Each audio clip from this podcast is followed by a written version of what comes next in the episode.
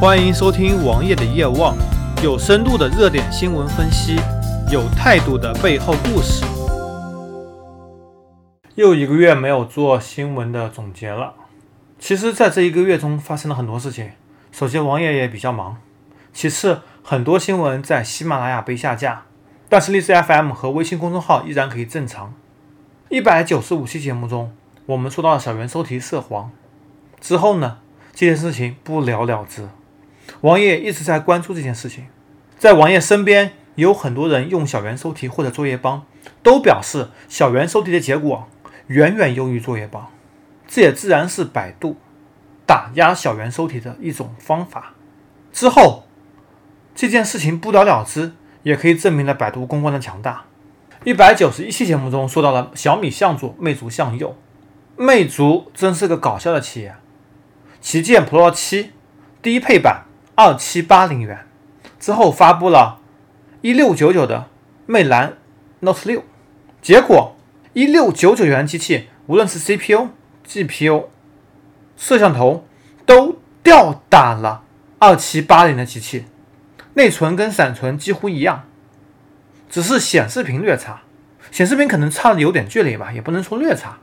所以魅族这个企业很搞笑，低端吊打高端，这也不是第一回了。在第一百九十八期说到了联通混改能否成功，联通的股票已经跌到了混改之前停牌的位置，比王爷预估的价格低了非常多。王爷认为市场无论如何会炒一波，但是事实回到了事实上，本质就是这么一个本质，联通依然是那个联通，联通依然是那个扶不起的阿斗。也看到网络上很多人对联通的评价。王爷也坚持自己的观点，联通依然会是那个扶不起的阿斗。第二百零六期节目说到了共享单车洗牌，有朋友听到我这期节目之后跟我抱怨说，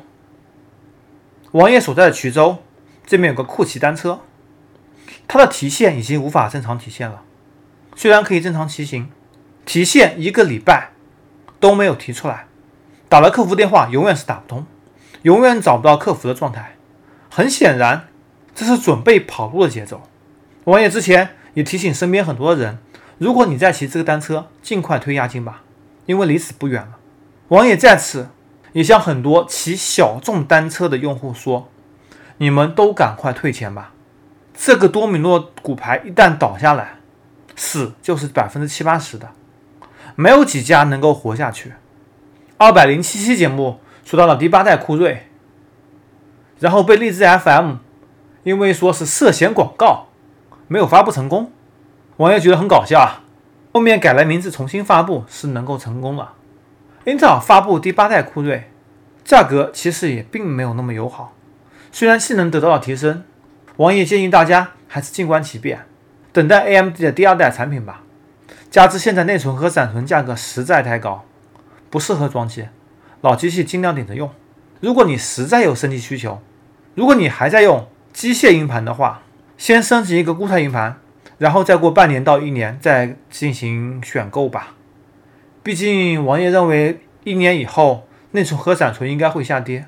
而且跌幅会不小。在很早之前，王爷所说到那个电信的无线流量套餐，但是那个一百二十九元的无线流量套餐只能针对新用户，老用户有一个一百六十九元的。然后电信给二十块钱补贴，实际是支付一百四十九元，同样可以叠加返百分之三十的活动，同样也有一支付可以使用。相比一百二十九元套餐，一百四十九元套餐宽带从两百兆升级到三百兆，省外流量从两个 G 升级到四个 G，通话时间从三百分钟升级到五百分钟。其实多二十块钱，网页也会选择这个套餐，因为三百分钟通话是肯定不够用的，宽带能三百兆。自然比两百兆的好，而实际测速下载三百三十五兆，没有什么压力，但是上传还是被限制到了十兆。电信为什么就不能开放上传呢？其实上传才是很多用户的刚需。第一百八十四期节目说到了京东对天天，天天是苏宁旗下的，然后京东又把百世汇通给干掉了。这两天刚刚发布，百世汇通要在美国 IPO，第一大股东是阿里。王爷瞬间笑了，原来京东干掉了两家阿里直接控股的快递企业，而且这两家的口碑都非常的差。王爷也支持京东这种行为，为用户带来良好的用户体验，才是一个企业生存所必须的。再回到电信运营商的话题上，王爷最近测试了衢州电信已经有八百兆频段的网络了，但是 Vorte 依然没有完美支持，应该是第四季度向友好用户开放。王爷也可以试一试，两张电信卡在一个手机里同时 4G 待机，关闭 2G 和 3G 功能，使用 Vota 接听电话。